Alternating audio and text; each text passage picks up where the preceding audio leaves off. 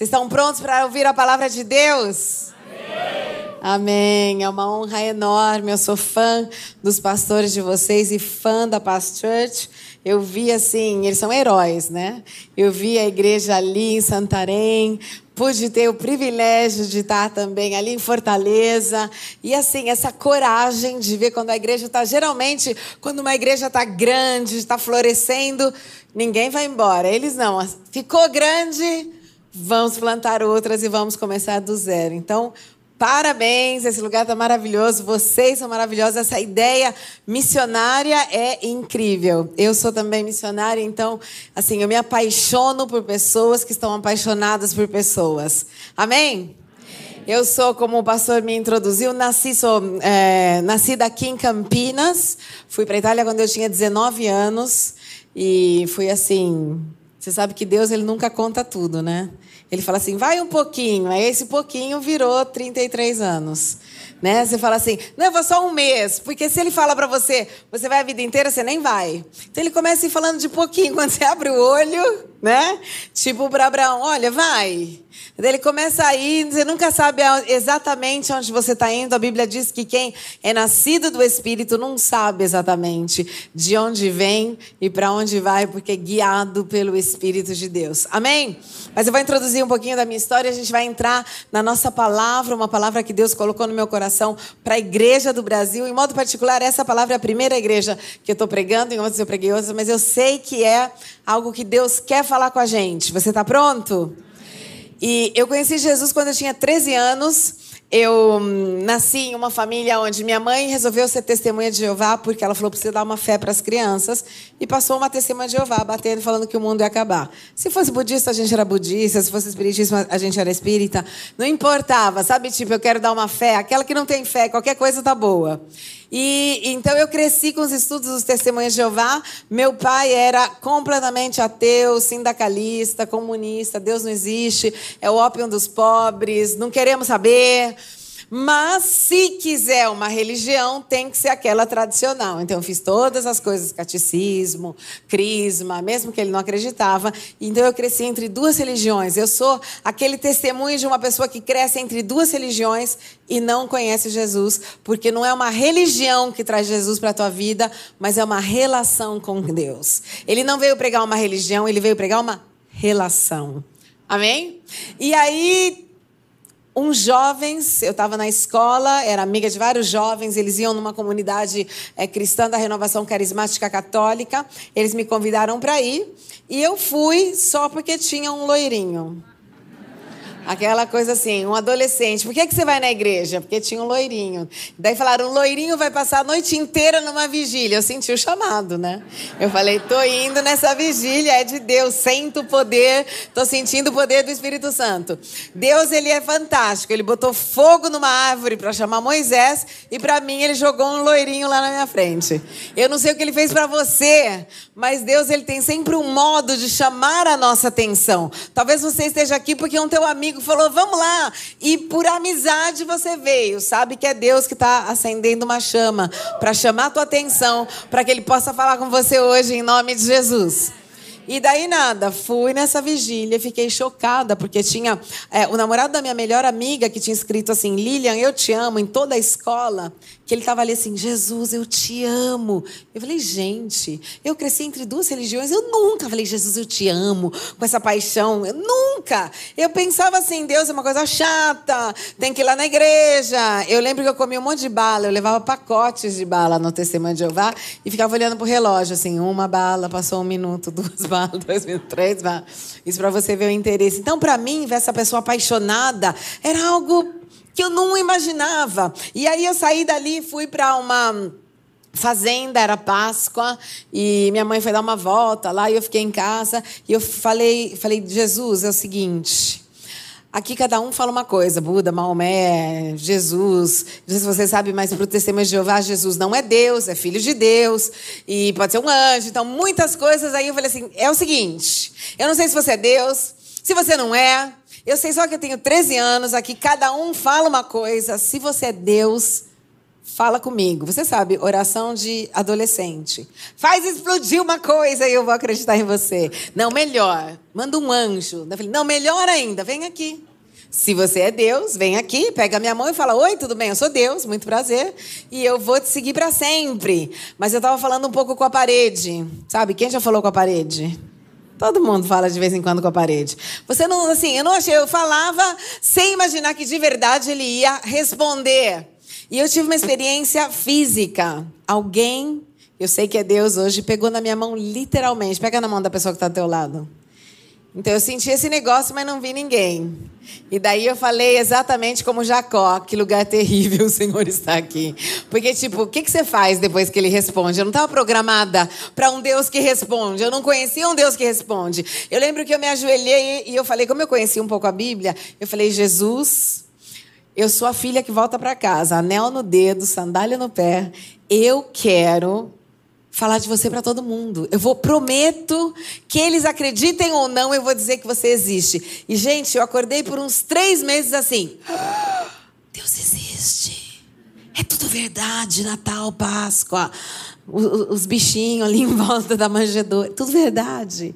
Eu acordava, eu andava na rua e falava. É verdade, é tudo verdade, é tudo verdade. Porque se é tudo verdade, tudo muda, amém? Tudo completamente muda. Eu lembro que eu fiz assim, 50-50. Eu falei, 50%. Se ele não é Deus, não vai mudar nada na minha vida. Mas se é verdade, eu estou perdendo a graça maior que um ser humano pode ter, que é conhecer o Rei dos Seis e o Criador de todo esse universo. E conheci Jesus e meu, a, minha, a minha conversão foi tão forte que eu falava de Jesus para as paredes. Eu falei de Jesus para minha irmã, ela se converteu, eu tinha só 11 anos, hoje ela é pastora. Eu falava de Jesus para todo mundo. Gente, Jesus é vivo, eles, é tudo verdade. E por causa disso eu comecei a ficar muito conhecida no mundo da renovação carismática católica. Comecei a pregar em todas as igrejas. Eu era tipo aquelas baby prodígio, sabe? Menininha, loirinha, 13 anos, que falava de Jesus. Eu ia numa igreja, Santa Rita de Cássia, e eu que pregava na missa, porque é Jesus Cristo. Então era assim, super. Eu queria viver para Deus, porque a paixão é algo sobrenatural. Quando você conhece Jesus, não quando você ouve falar de Deus. Tem gente que vai na igreja porque o tio mandou, a tia, a mãe, o amigo. Eu não estou falando só de vir na igreja. Eu estou falando de encontrar Jesus. Eu estou falando de fazer uma experiência com Deus. Quando isso acontece, tudo muda na sua vida. Amém? Se não aconteceu, hoje pode ser aquele grande dia onde você vai encontrar com Ele, onde você vai ter uma relação com Ele, não vai viver de religião. Aí, com 19 anos, vou na casa de uma amiga dormir. A gente ia geralmente orar para as pessoas que estavam endemoniadas. Você sabe que jovem adora um endemoniado, né? Tem endemoniado, eu quero ver, porque o jovem gosta de aventura. E a gente ia orar em hospital e tal. E aí eu vou dormir na casa dessa moça e ela tá vendo Tom e Jerry. Quem já viu Tom e Jerry? Aí ela tá vendo Tom e Jerry. Tom e Jerry estão na Itália tem um desenho e eles estão lá e ela fala: Ai, eu sonho com a Itália. A Itália é tão linda, vamos para a Itália? Agora, se você falar para uma jovem de 19 anos, vamos para a China, para a Itália, para o Japão, você vai, não vai? Jovem quer viajar, mochilão, vamos viajar, onde for. E eu falei, vamos, não sei o quê. E a gente conversou, falou da viagem.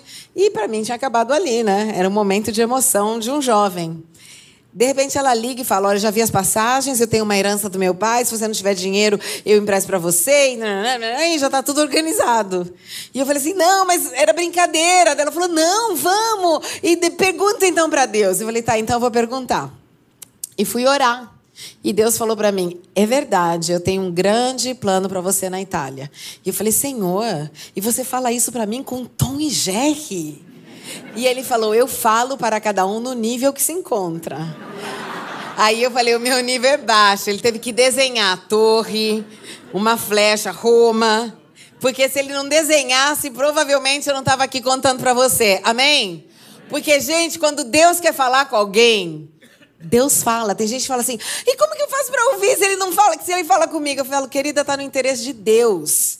Ele vai encontrar um modo de falar com você. Aí um dia um moço fala: Eu tô orando, porque eu quero casar, mas eu quero que Deus fale comigo. Eu acho que é ela, mas eu não sei se é ela. Eu tô com medo, eu já tive desilusão. Eu falei: Fica tranquilo, Deus vai arrumar um modo de falar para você, porque Ele é Deus. Se Ele quiser falar com você, Ele vai dar um jeito. Aí ele falou: Ele mora na Suíça, que ele foi dormir, e na frente da casa dele tinha um outdoor E com publicidade, sabe que o povo de noite, né, põe publicidade. E aí ele acordou o dia seguinte e tinha uma publicidade assim: sim, ela. Aí eu falei, tá vendo? Deus encontra sempre um modo para falar com a gente. Não se preocupe. Se você não consegue escutar ele, ele vai escrever, ele vai desenhar, ele vai pintar, porque ele é Deus. E aí nada, fui para Itália. É, é assim mesmo que ele é. Aí, bom, vou para Itália toda feliz, falando que bom. E chego na Itália e sou roubada. Fui com nove malas. Regra número um do manual do missionário: não deixa tua mãe fazer tua mala. Porque você abre a mala e tem um ursinho quando você tinha cinco anos, a fotografia, é o micro-ondas, a, a, horrível.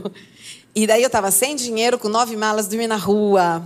Passei fome, aconteceu de tudo, ao ponto de eu pensar, é Deus que falou comigo? Ou era mesmo só Tom e Jerry?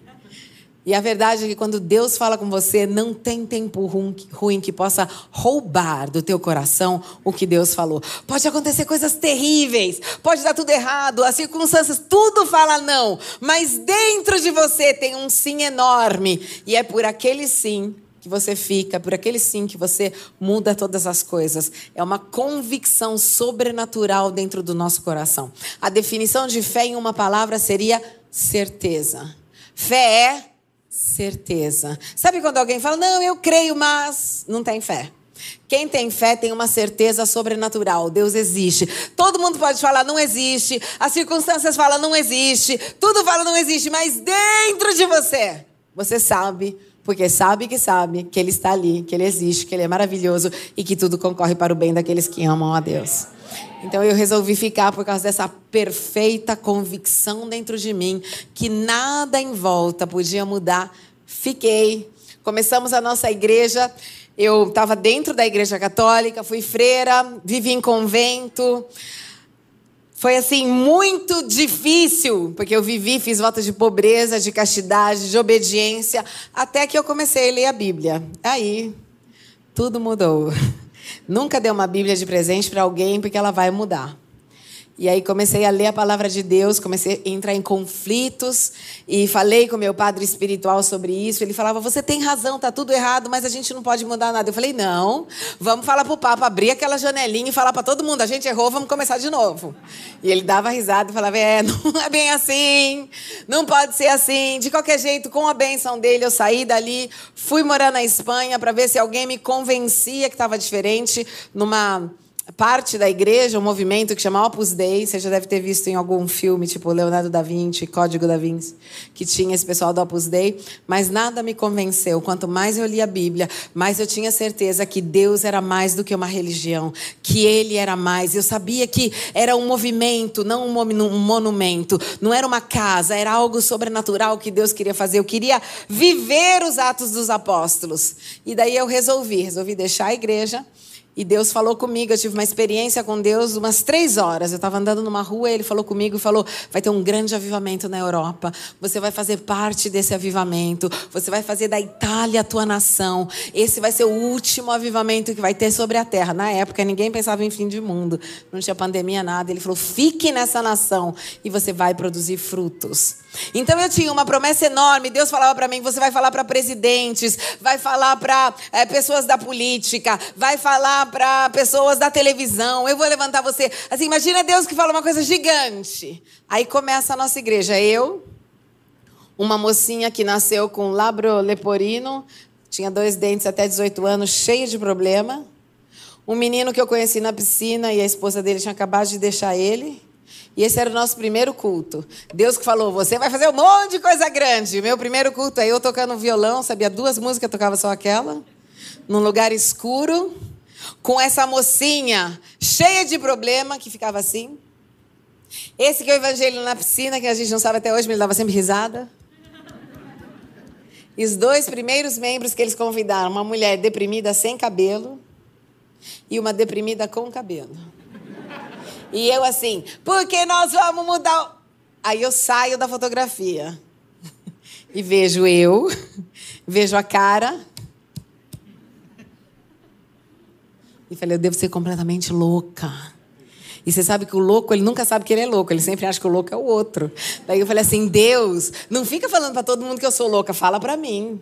Já pensou todo mundo falando, ih, aquela é doida. Eu falei, fala para mim, porque eu vou no médico, eu falo, bom dia, eu sou louca, escuto vozes, acho que ele falou comigo, que eu vou conquistar o mundo, me segure, me dê uma tarja preta, uns três dias eu melhoro. Só que quando você tem uma convicção, mesmo que na tua frente você tem essas pessoas e você fala, como que eu vou fazer uma igreja? Essa convicção que chama fé faz você continuar pela estrada que Deus falou, pelo propósito que Ele tem, sem olhar para elas, porque a fé é algo que levanta, a fé é algo que empurra, a fé é algo mais forte do que as circunstâncias, porque é uma certeza que vem de Deus, não é uma autoconvicção. Amém? E decidi ficar, começamos a nossa igreja, primeira vez que a gente se encontrou, antes desse culto, a gente estava em pijama, eu e esses dois. Tanto que cada vez que a gente faz aniversário na igreja, vai todo mundo de pijama na igreja. Todas as 92, todo mundo vai de ursinho de pijama para lembrar que Deus pode falar até com alguns jovens de pijama, porque Deus é Deus sempre. Amém? Ele está procurando gente vazia que ele possa encher.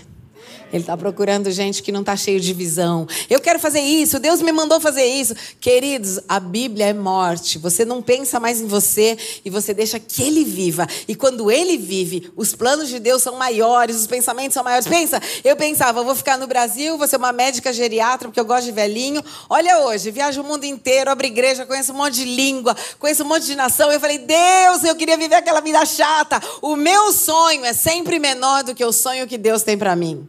Por isso, sonhe os sonhos de Deus e deixa o teu do lado, porque morto não sonha.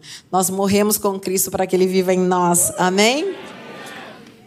E aí, ele foi maravilhoso. A nossa igreja hoje é a igreja mais influente da nação, conhecida em todos os lugares.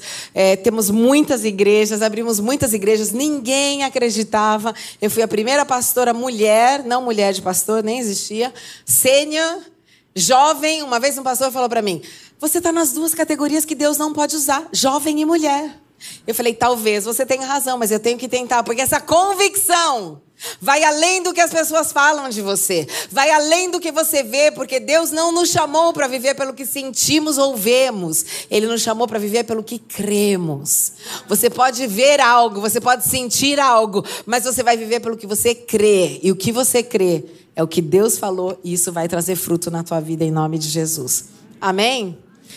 Então, ele é maravilhoso. Mas eu quero falar para você hoje, esse é o tema da minha pregação, é o perigo da frieza espiritual. Porque o problema, o problema não é quando Deus está falando. O problema é quando a gente não está mais escutando. O problema é quando a gente está ficando longe do que Deus tem. O problema é quando a gente vem na igreja porque tem que vir. Ah, eu vou desde quando eu sou pequeno, então também vou. O problema é quando a gente começa a fazer tudo automático e nós esquecemos que é por paixão que nós servimos o Senhor. Não é porque nós temos que fazer, não é porque a gente tem medo, mas é a paixão que muda todas as coisas. Olha a definição de frieza espiritual. Quando você não sente mais paixão ou sentimentos, você sente apatia e não deseja mais as coisas do espírito.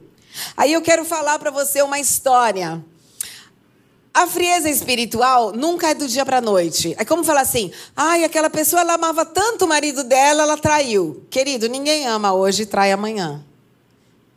Ai, ele era um cara tão legal, um amigo tão fiel, não são mais amigos a partir de um dia. Nunca Nunca é do dia para a noite.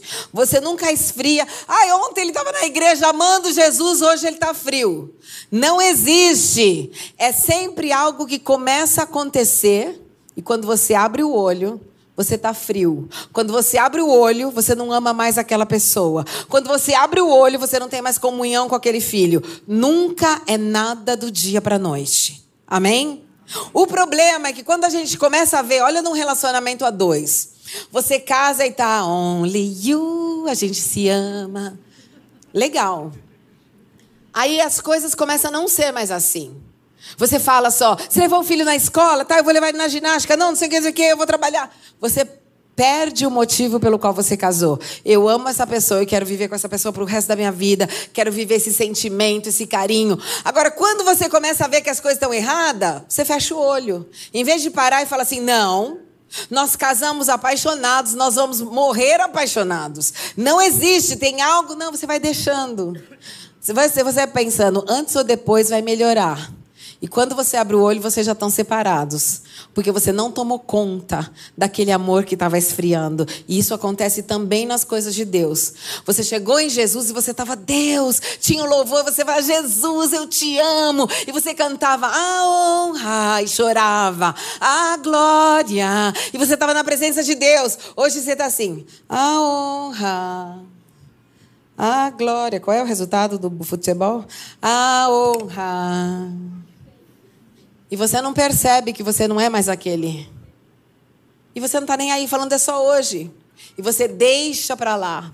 Então é um processo. E eu vou falar para você essa passagem aqui em Apocalipse 2, 7. Deus está falando através do profeta João a uma igreja, a igreja de Éfeso, uma igreja que foi apaixonada por Deus, uma igreja que estava cheia do amor de Deus. E aqui ele vai falar para essa igreja e vai falar assim: ao anjo da igreja em Éfeso escreva: estas são as palavras daquele que tem as sete estrelas em sua mão direita e anda entre os sete candelabros de ouro. Eu conheço as suas obras, o seu trabalho árduo, a sua perseverança perseverança. Sei que você não pode tolerar homens maus, que pôs a prova os que dizem ser apóstolos, mas não são, e descobriu que eles são impostores. Você tem perseverado e suportado sofrimentos por causa do meu nome e não tem desfalecido. Contra você, porém, tenho isto: você abandonou o seu primeiro amor.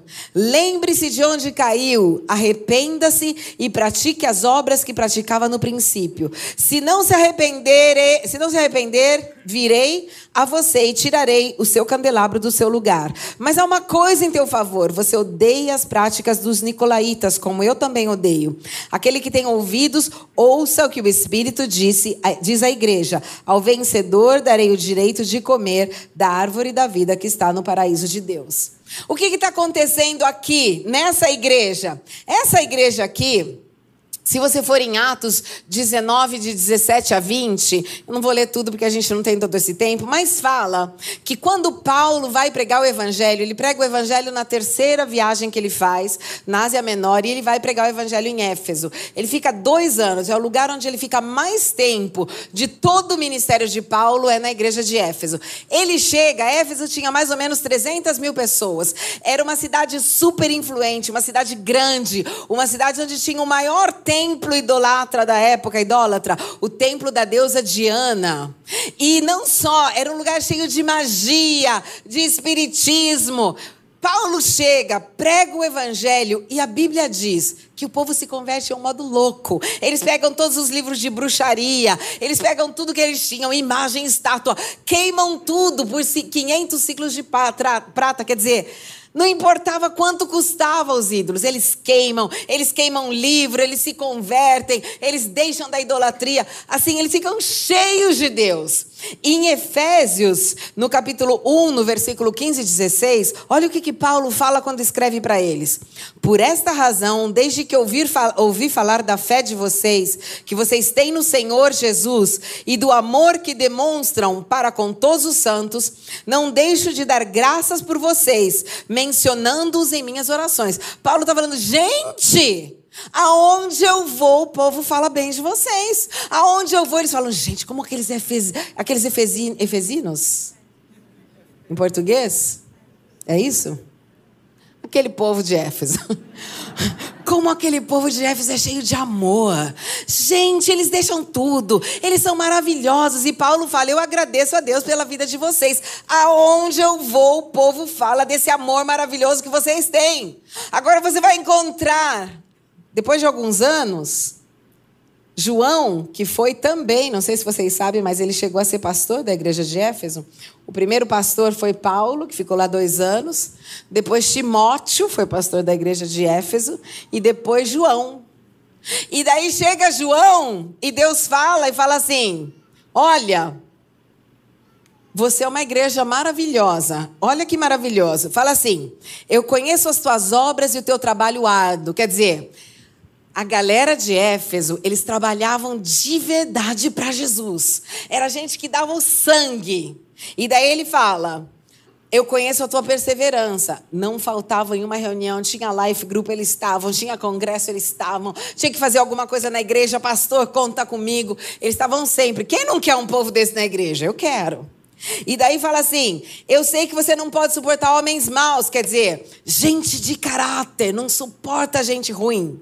E fala assim: é, que pôs a prova e fala assim: vocês colocaram à prova os apóstolos, gente que diz que é apóstolo que não é.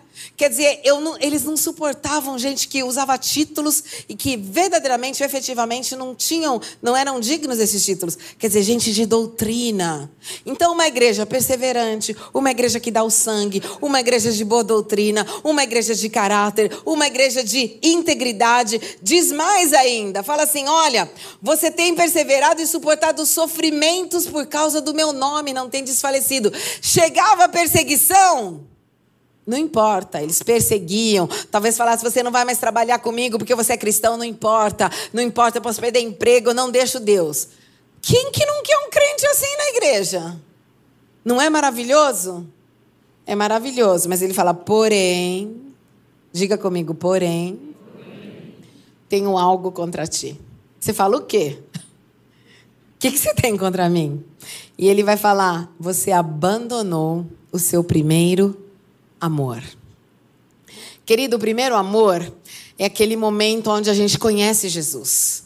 O primeiro amor é aquele momento onde a gente fica quase exagerado. Sabe quando você conheceu Jesus, fica falando de Jesus para todo mundo, que ninguém te aguenta? Que tua mãe fala, chega de falar de Jesus dessa igreja.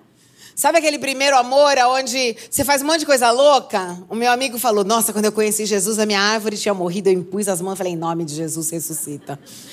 Quando você está no primeiro amor, você faz um monte de coisa doida. Você, você, tem uma fé incrível, você vai em todas as reuniões, você quer tudo. E está falando: olha, você está agora perfeito. Só que falta o amor de antes. Isso não é uma coisa que aconteceu só na igreja de Éfeso. Isso aconteceu também na época de Jeremias. Deus falou com Jeremias, Jeremias 2, de 2 a 24. Deus fala assim. Vá proclamar aos ouvidos de Jerusalém. Eu me lembro da sua fidelidade quando você era jovem, como noiva. Você me amava e me seguia pelo deserto, por uma terra não semeada.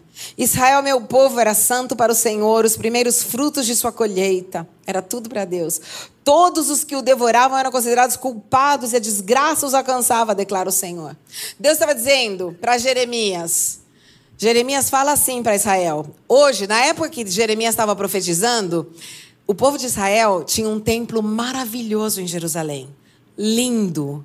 Eles tinham terras para semear. E Deus está falando: hoje você tem tudo, mas eu gostava mais de você e fala: eu tenho saudade de quando você era jovem, que você estava lá no deserto. Não tinha terra para semear porque estava no deserto. Você vivia em tendas, não tinha templo, tinha uma tenda mas você me buscava. Você precisava de comida, você gritava para mim. Você precisava de água, você orava. Você me buscava e Deus falava: Hoje você tem tudo lindo. Mas eu preferia quando você não tinha nada e quando você caminhava comigo. E ele usa a própria essa palavra, ele fala assim: "Eu me lembro da tua fidelidade quando você era jovem como uma noiva e me amava e me seguia pelo deserto. Você não tinha nada, mas você fazia qualquer coisa por mim. Hoje você tem tudo bonitinho, tem terra para semear, não vive no deserto. Mas hoje você se acomodou. Hoje eu tenho tudo, a igreja é legal. E o que está acontecendo hoje com o Brasil? O que aconteceu na Itália. Na Itália você vai em Roma e tem uma igreja aqui, uma aqui, uma aqui, uma aqui, uma aqui, uma aqui. Quer dizer, tinha muita gente que precisava da igreja. Hoje está tudo vazia, não tem mais nada. Só duas velhinhas que estão esperando que estão com medo de morrer vão lá se converter quando tem 85 anos que, que acontece? Em vez de continuar a missão da igreja que é evangelizar, a gente se fecha e fica criando entretenimento para segurar o povo na igreja, para ver se em vez dessa eles vão para aquela. Queridos, perder a paixão por Jesus é perder tudo. Você servia a Deus. Essa igreja era maravilhosa, faziam tudo certinho. Mas Deus, ele não quer o teu trabalho, ele quer o teu coração. Na Bíblia está escrito: a messe é grande, mas os operários são poucos. Peça ao patrão da messe que ele mande operários. Quer dizer, Deus tem operários, ele, ele tem servos. Ele está falando: se faltar trabalho, pede para mim, eu tenho servo. Mas adorador, ele está procurando. Em João 4 fala que o Pai está procurando verdadeiros adoradores. Que adorem espírito e verdade. A palavra adoração em grego é proskeneu. Diga comigo, como é que é? Proskeneu é a mesma palavra que você vai encontrar no livro do Cântico dos Cânticos, no capítulo 1, versículo 2, onde diz: Me beije ele com os beijos da sua boca. Quer dizer, proskeneu quer dizer chegar perto de alguém e beijá-lo com profundo carinho.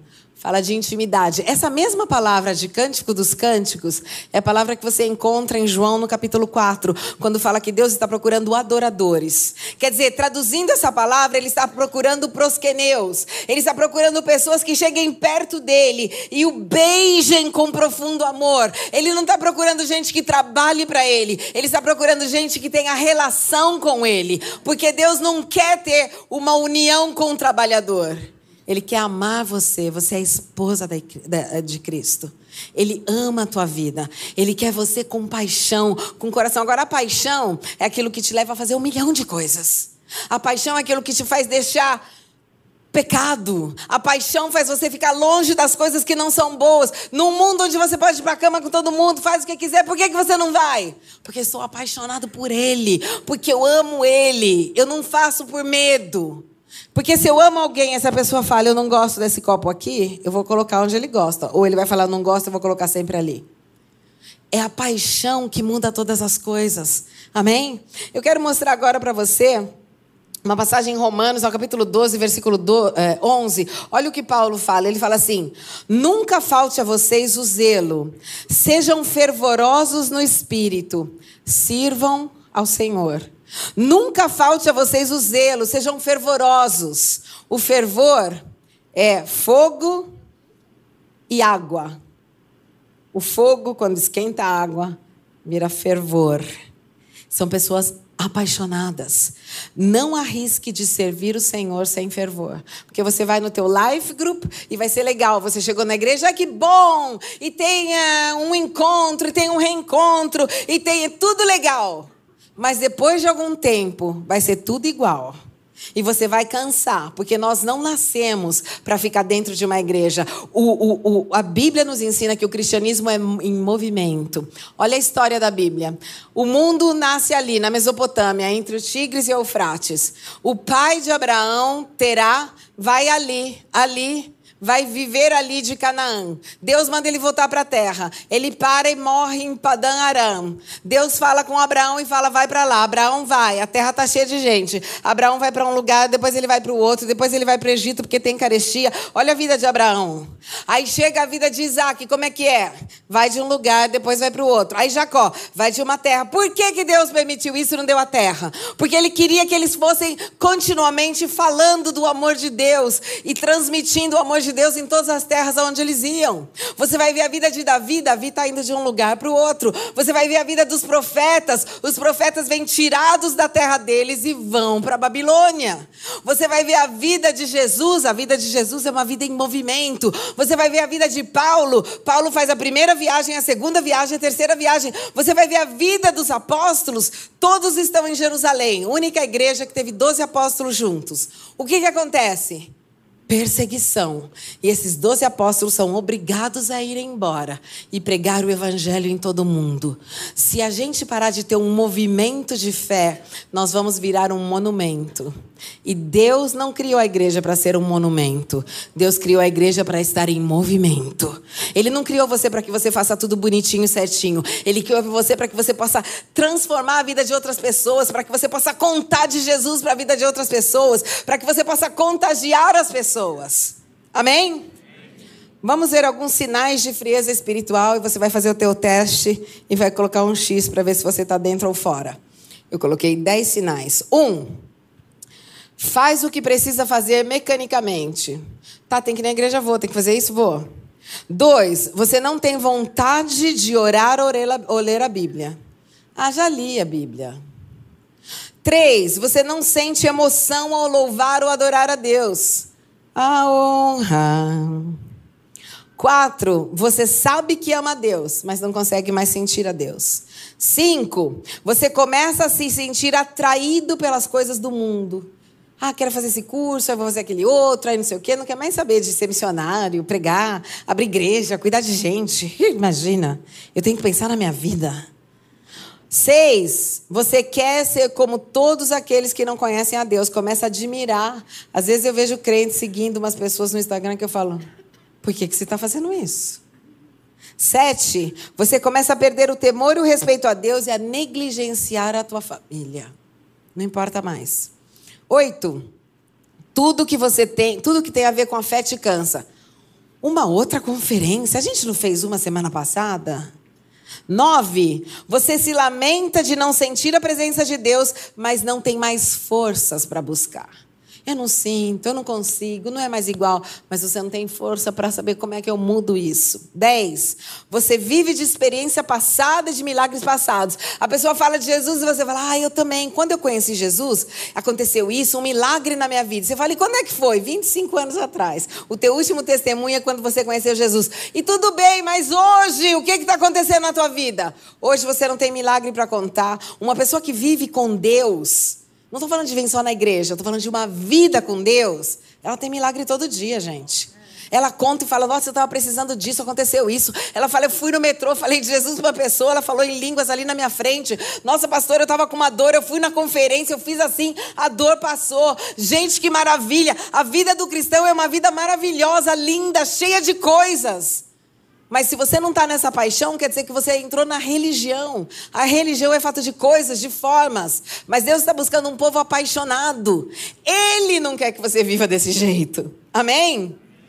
Agora, nessa passagem que a gente leu, ele fala assim. Lembre-se, capítulo 2, versículo 5 de Apocalipse, fala assim: Lembre-se aonde você caiu. A palavra cair quer dizer pecou. Se não basta, você vê o versículo do lado. Arrependa-se. Ele não vai pedir para ninguém se arrepender se você não pecou. Agora você acha que pecar é, sei lá, ir para cama com um monte de pessoas, pensar mal, falar mal, pornografia, imagina. O rei dos pecados é não amar a Deus com todo o teu coração. Qual é o primeiro mandamento? Ame, amai a Deus com como que ama? Só duas pessoas lerem a Bíblia, vamos lá? Com todo o teu coração, com toda a tua alma e com tudo que tem em você. E aqui ele está falando: se arrependa. É pecado não amar a Deus sobre todas as coisas, com todas as forças. É pecado. E quando eu falo todas as forças, eu estou falando do teu sentimento. Ah, mas não é sentimento tem que ser envolvido também. Você é humano. A tua mente, a tua alma, o teu corpo, o teu sentimento, tudo em você fala dele. A boca fala do que o coração está cheio. Quer ver se uma pessoa está cheia de Deus? Passa duas horas com ela. O que ela fala naquelas duas horas vai demonstrar. Duas horas falando de política. Ela ama Deus, mas o ídolo dela é outro. Duas horas falando só de dinheiro. Ela pode amar Deus, mas o ídolo dela é outro. Olha onde você caiu. Quer dizer, faz assim. Quando é que eu parei de ser apaixonado? E se arrependa. Senhor, foi quando eu comecei a trabalhar muito. Senhor, foi quando eu entrei num relacionamento errado. Senhor, eu parei quando eu fiquei chateado, magoado. Aconteceu aquele lance lá na igreja que me matou. Foi ali que eu parei de ser apaixonado. E eu não quero parar. Quando você começa a sentir que a temperatura da tua paixão está acabando, você para e fala: Deus, eu não quero te amar desse jeito. Eu quero mais. Amém? Olha agora comigo quais são os motivos que levam à frieza espiritual. Um dos primeiros motivos são as circunstâncias adversas. Aconteceu alguma coisa. Você não pode ser qualquer coisa.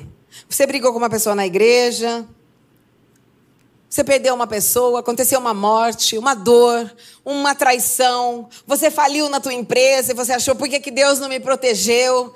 E você começa a se fechar. Tem uma passagem na Bíblia que eu quero ler com você, em Juízes, no capítulo 20, no versículo 16, que fala de uma história. Era um momento de guerra, onde Benjamim tava, uh, ia guerrear com todo o resto de Israel. E eu não vou entrar no mérito dessa dessa história, mas diz que nesse grupo de pessoas tinham 700 pessoas canhotas. 9% da população é canhoto. Quem é canhoto aqui, levanta a mão. Olha em volta. Pouquinha gente, é só 9%. É impossível que no mesmo exército tenham, no, tenham 700 pessoas canhotas.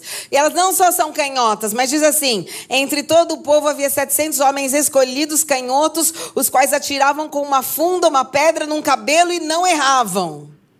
Quando você vai ler por que, que tinha esse grupo de canhoto, The White, que é um teólogo do Gales, ele fala assim: e Russell Norman Chaplin, interpretação do Antigo Testamento, ele fala: esses homens não nasceram canhotos.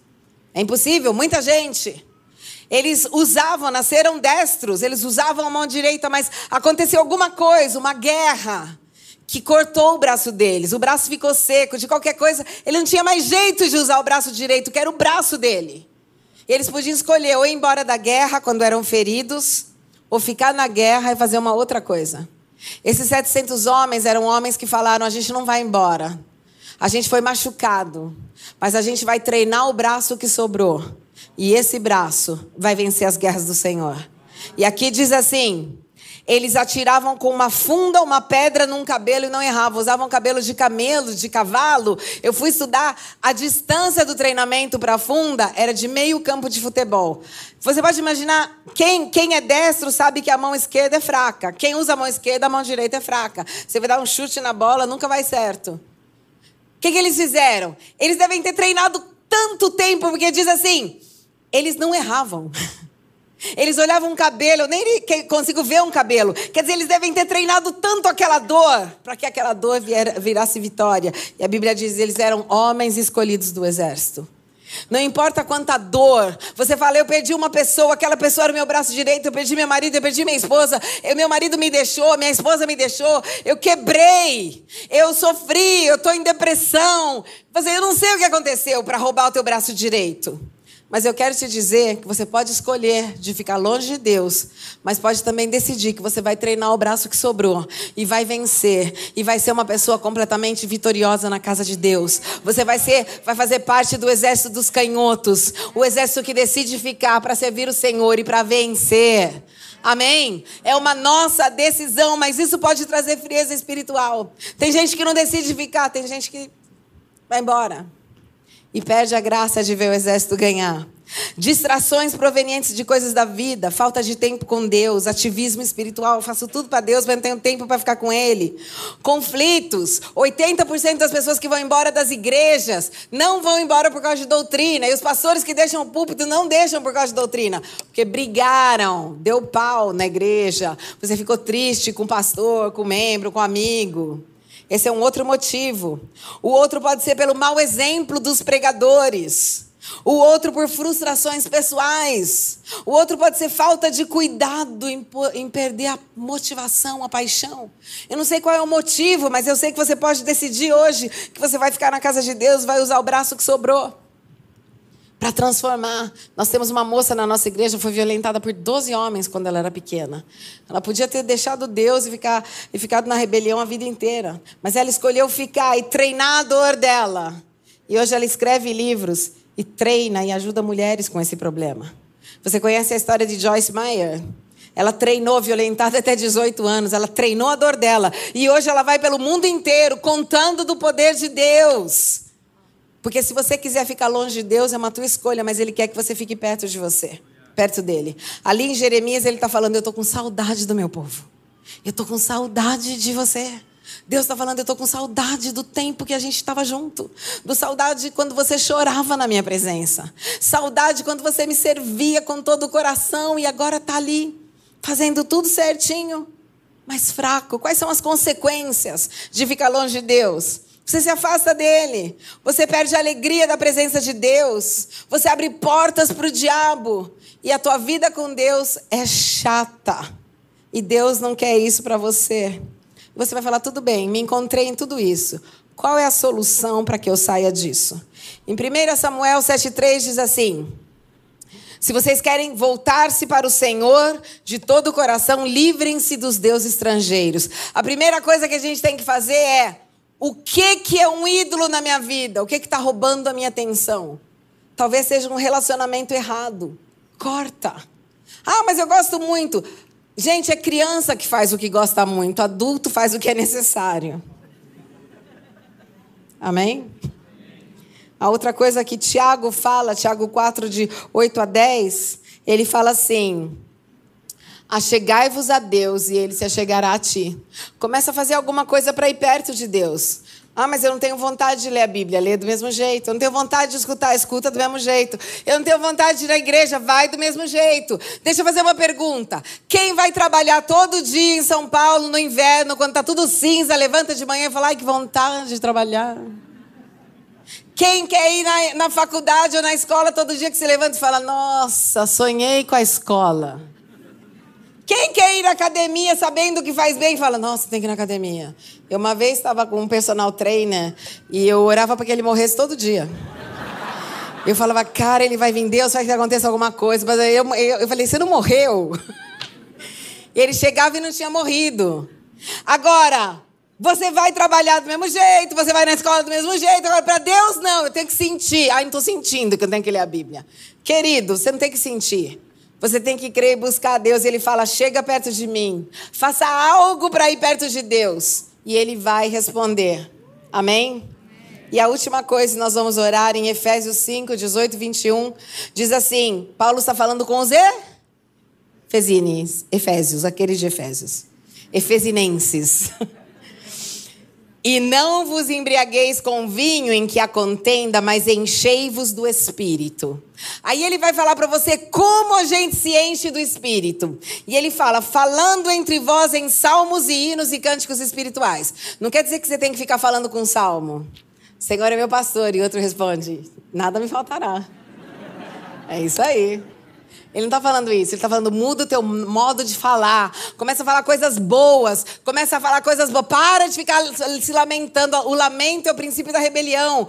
Começa, ai, mas aquela pessoa está doente, está tudo dando errado. Mas Deus está conosco, Ele é bom, Ele vai fazer algo diferente, Ele vai abrir portas. Ai, mas o Brasil agora, o que, que vai acontecer com o Brasil? Vai acontecer coisas maravilhosas, porque Deus é o Deus dessa nação. Ele não depende nem de direita, nem de esquerda. Ele é Deus. Ai, mas Deus tem promessas, Deus tem promessas. us. Queridos, Deus vai se demonstrar Deus dessa nação. Não vai ser nenhum tipo de governo. Eu fui para a China várias vezes. Na China tem perseguição, cadeia. A igreja cresce, se multiplica. O povo de Deus é abençoado. Não tenham medo. Deus levantou uma voz profética nessa nação. Ele levantou Jeremias. Ninguém escutou Jeremias. Jeremias foi todo mundo para Babilônia escravo. Mas Jeremias não pagou aquele preço.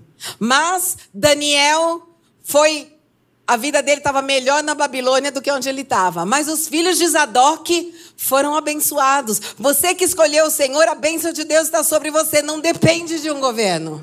Amém? Fale coisas boas. Ele fala cantando, bota louvor no carro, vai fazer ginástica, vai com louvor, põe louvor em casa. Para com essa coisa ruim.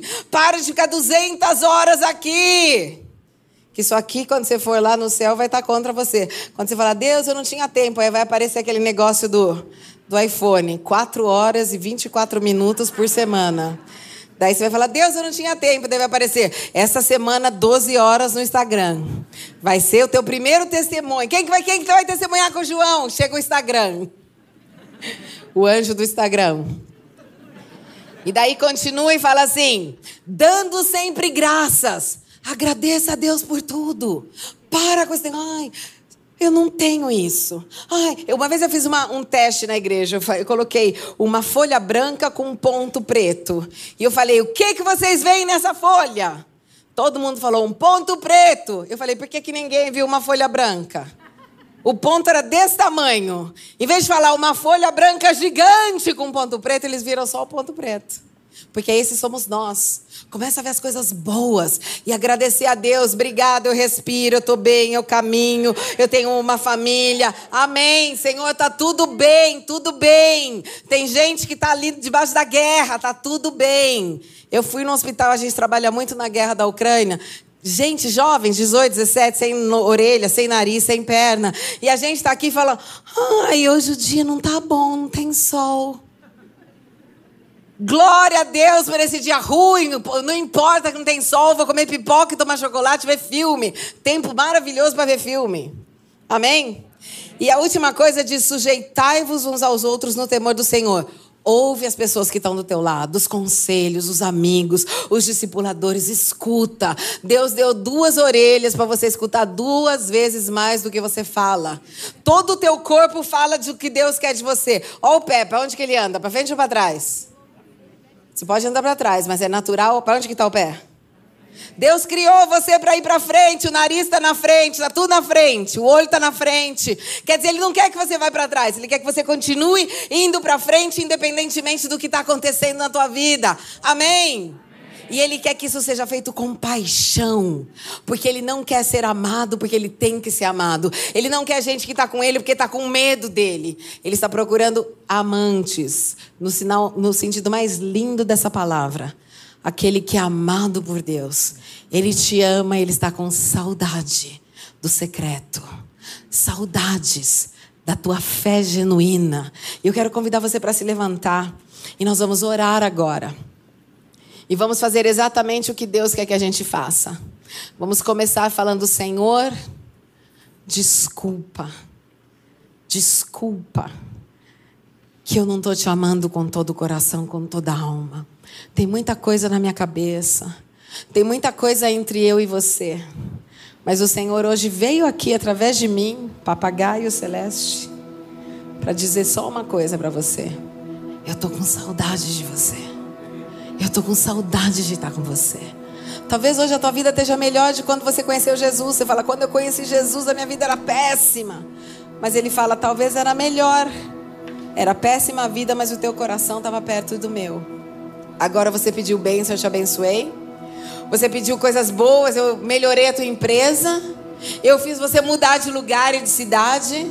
Mas agora que parece que está tudo bem, você nunca mais passou tempo com Deus. Você nunca mais leu a palavra de Deus. Você nunca mais deu prioridade àquele tempo maravilhoso com Ele. Você nunca mais entrou na presença de Deus falando que delícia. Eu vou amar Ele, eu vou falar com Ele, eu vou adorar Ele, vou entrar na presença dEle. Talvez faz muito tempo que você não fala: Oi, Jesus, tudo bom, Senhor? Você é o meu Deus, você é a coisa melhor que aconteceu na minha vida. Sabe, às vezes, hoje eu penso, quantas coisas Deus me fez conquistar. Então eu posso ver isso. Mas já aconteceu, eu não estou pregando para você, eu já vivi isso. De tempos em tempos, Deus tem que falar para o povo dele: volta, porque a gente fica distraído.